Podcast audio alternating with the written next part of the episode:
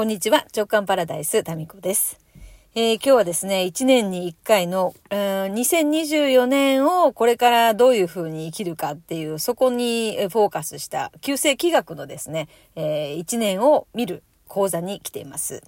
まあ、オンラインでもね、東京と福岡で開催されたものをですね、えー、がっつり見るっていうのをやったんですけど、今日はまたちょっと別の先生のですね、えー、リアルの会に久留米までやってきています。はい。いやー、めちゃめちゃ面白いです。はい。やっぱりあの、オンラインで見るのもいいんですけど、知識として学ぶのはいいんですけど、やっぱりこう会場に来て、その講師の方の熱量とか、で、まあ実際ちょっと聞いてて、うん、わかんないなっていうところをすぐね、質問したりできるっていう意味では、すごくやっぱ来てよかったなと思っています。で、今日一日あるので、今お昼休みでですね、私はね、お弁当を持ってきたんですよ。で、車の中でお弁当を食べて、そして今ちょっと喋っています。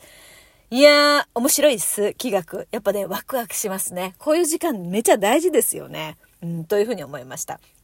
で、あのー、やっぱね、その今、旧世気学とかっていう風に検索すると YouTube とか、まあ、あの、いろんなね、無料のものって出てくるんですけども、やっぱりそこって、なんだろうな、表面的なもので、えっ、ー、と、見る人に受ける話だからみんななんか自分は今年どういう運気かな、運勢かなっていうのが知りたいじゃないですか。で、そこに特化したものが多くて、まあそこ大事なんだけど、それってもうね、全体の動きの中のほんのね、一部なんですよね。だから全体、その宇宙の動きとこの地球の動きがどうなってるのかっていうのを知らないと、個人のその運気だけを知ってもですね、なんか今一つ表面的なものになるんですよ。うん、まあ、そういう意味で、あのー、まあ、その天の木と地の木がどういうふうな今、動きをしていて、もう2024年2月4日から新しい木に、あの切り替わるんですけど、まあそこにね、自然界のことなんで、そこにこうね、ピシッとラインがあって、えー、そこから急に変わるってわけじゃなくて、もう動き出してるんですよね。お天気が徐々に変わるように。という感じで、もうそ、あの、すでにその2024年の木が立ち上がってるみたいな話だったんですけど、なんかね、何が面白いかって、あの、そうね、私が気学面白いと思うポイントについて語る回です、これは。何が面白いかっていうと、あの自分が、なんかこれ今これだよなとか、いや今このタイミングで絶対これないよねみたいなことをですね、思っている。もうやっていること。うん、まあ、具体的に言うと、今、クラブ JK の、あみんなと一緒にですね、JK チャンネルっていうのを、クラブ JK の中でやっていることを外側の人にも見てもらう。そして、えっ、ー、と、クラブ JK のみんなが発信者側になって、そこがステージのような感じでですね、えー、Facebook グループに、こうみんな来ていただいて、見てもらったりすることによって、えー、まあ、バイブレーションをですね、その方にも、まあ、情熱の、こう、うん、着火と言いますか、何か目覚めるものがあるんじゃないかと。だから、まあ、一つ広い意味で言うと社会貢献だと思っていて、それをやろうとしてるんですよね。で、これがね、なかなかね、あの、クラブ JK のみんなにも、こう、うまく説明が伝わっていなくて、こう、初動がですね、動きがあまりないわけですよね。でも、その流れもめちゃめちゃ全部理にか、理にかなってるというか、この運気に乗ってて、むしろめっちゃパーフェクトやんっていうのが分かりました。はい。それが、だからそういう自分が、なんか知らんけど今なんよねって、なんか知らんけどもうこれなんよ絶対、これ絶対いい感じになるよみたいなやつの、その、それの説明が、気学で説明がつくから、私がすごくハマるわけですよ。なんかね、ほとんどの人に、え、それなんで今それやるの？とか、どうしてむしろそれやめるの？とかね。例えばそのアナウンサーやってた時もちょっと昔話になりますけど、なんでそんなアナウンサー急にやめるの？とか、え、なんで今中国なの？とか、その、もろもろ今まで、え、なんで？っていうふうに言われてきたことって、もう、まあ、慣れてるというか、まあ、ずっとそんなふうに言われ続けてきたわけですよ、私はですね。突然、なんか、突然なんかわかんないけど今これなんやっていう風になって、それに従って動くから。うん。で、気学は、それをですね、ちゃんと、あの、説明してくれるんで、気学で説明すると、私の今までの行動って全部説明がつくんですよ。あ、そりゃこの時に動きたくなるよね、とか。あ、それはもうなんかこの時騙されるよね、とかね。うん。それ知ってたらもしかしたら騙されるっていうことは、あの、ね、詐欺に合わなかったかもしれませんけど、でも、まあ、それによって全ては物事がいいように進んでるんですよ。だから、あの、まあね、お気の毒様みたいな感じで詐欺の時とかも皆さんね、見てくださってましたけれども、私が一向になんか悲劇の雰囲気は出してなかったと思うんですよ。で、それって別に頑張ってそうしてるわけじゃなくって、あ、よっしゃ、面白くなってきたみたいな、本当にそんな感じだったんですね。で、それが自分自身のこう、運気の流れと、その、気学で見たときに、もう、もうね、運気に乗ってるんですよ。だから私ね、めちゃめちゃ運がいいんですよ。その通りに動いてるから。だから私ね、あの、面接の時に、あの、就職の時ですね、運がいいことが自分のね、特技です、みたいなことをね、言って笑われましたけども、いや、でも本当そうなんですよ。うん。まあ、それをね、まあ、そこに甘んじて、えー、それを過信するっていうのは、あの、そのいけま、いけ、いけませんけども、でもこうやって、ほらね、だからかっていうのを説明してくれるのが気学なので、なんかね、心の友みたいな。だろ？うん。天の木はそう動いてるよね。いや、そんな気がするもんみたいな。そういうことです。まあ、その具体的にはね、ちょっとまだ自分の中で、えー、もうちょっとこのね、えー、熱量を冷ましてですね、食べやすい状態にしてから、クラブ JK のみんなにはシェアしていこうかなと思っています。はい。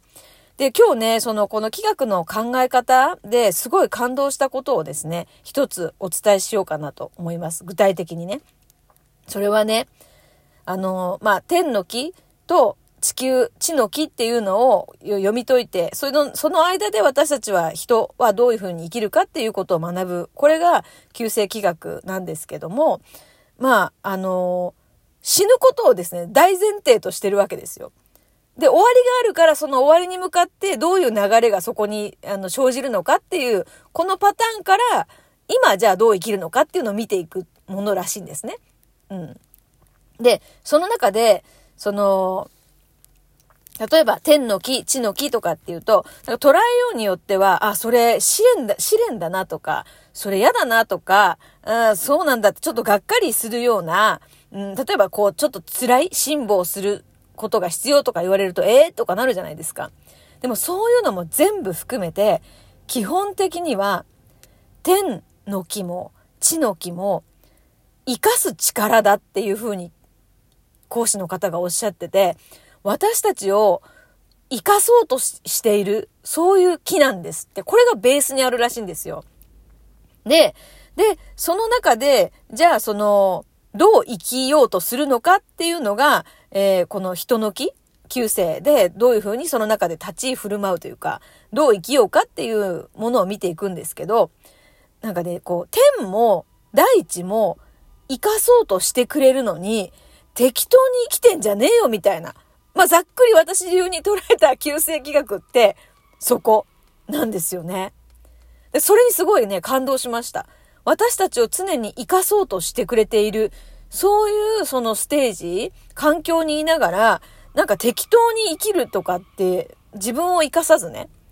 適当に生きるとかって、どういうこと？みたいな。なんかそういう学問かなと。ちゃんと生きましょうと。真剣に自分の人生を生きましょうっていうふうに、えー、言っているね、そういう学問かなっていうふうに思いました。うん、でそこがね、面白いですね。えー、で、まあ、旧世紀学、その一泊水星から時刻ってね、こ9つありますけれども、1から9までね。で、これは、まあ、あの、その天と地の、その環境、動いていく環境の中で、その中で、じゃあ、私はどういう役割をしていくかっていう、そういう学問なんだなっていうのを、まあ、毎年ね、この、毎年というか去年、一昨年からか。あ、去年からかな、この1年のやつをね、見たのは。で、私ね、実はね、ずいぶん前に、もう何年も前に、この企画のね、講座をちゃんと受けてるんですよ。ちゃんとっていうか、丸1日のやつね。だけど、ちんぷんかんぷんだったんですね。全く何のことを言ってるのか分からず、で、これついていけんわって言って挫折してるんですよ。で、一からもう基礎から教えてくれる先生を探して、で、まあ、えー、1年かなえー、やったんですけど、で、今これ聞いて、すっごいなんかね、得るものがあるなって、もうわかる部分が多くなってきたんですね。で、私のお隣にたまたま今日座った方が、初めて気学の講座に来た方らしいんですよ。で、わかります？って聞いたら、全然わかんないですって 言ってて、あ、やっぱそうなんやと思ってね、ですよね。って、なんか、もし答えられるところがあったら、聞いてくださいね。って言って、またちょっと余計なおせっかいなんですけど、あのね、声かけておいたんですけど、いや、そうだよなって思いました。まあ、それぐらい奥が深いっていうところにまたちょっと面白みを感じています。だからまあ私がね、今日、今時点で捉えられてる部分っていうのは、本当に一部だと思いますよ、それでも。うん、まだまだ奥が深いし、ここにこう、生きる知恵っていうのが詰まってて、面白いなーって。本当にこの気学で、えー、使われている漢字一文字見ても、そこにね、すっごい深い意味があって、そういうことかと思って、講師の先生にさ、その、そのいろいろが書かれている、その大元の辞書、それが欲しいです。なんていう本ですか？っていうふうに聞いたら、それは中国語で書かれているし、一般のその書店には売ってないから、あの、読むことはできないものなんですよっていうふうに教えていただきましたけどね。うん。まあでも、機会を捉えてですね、そういうこう、表には出ていない、YouTube とかでは簡単に手に入れることができない、まあ、質のいいというか、まあ私にとってね、ほほーと思うような情報、学びをですね、これからもしていきたいなと思っています。はい。で、クラブ JK のみんなにはですね、えー、まあ、ちょっと私が捉えられた本当に、えー、少ない、えー、ものかもしれませんけれども、もう一回噛み砕いてですね、消化してから、えー、またお伝えしますので、楽しみに待っていてください。それでは午後の学び行ってまいります。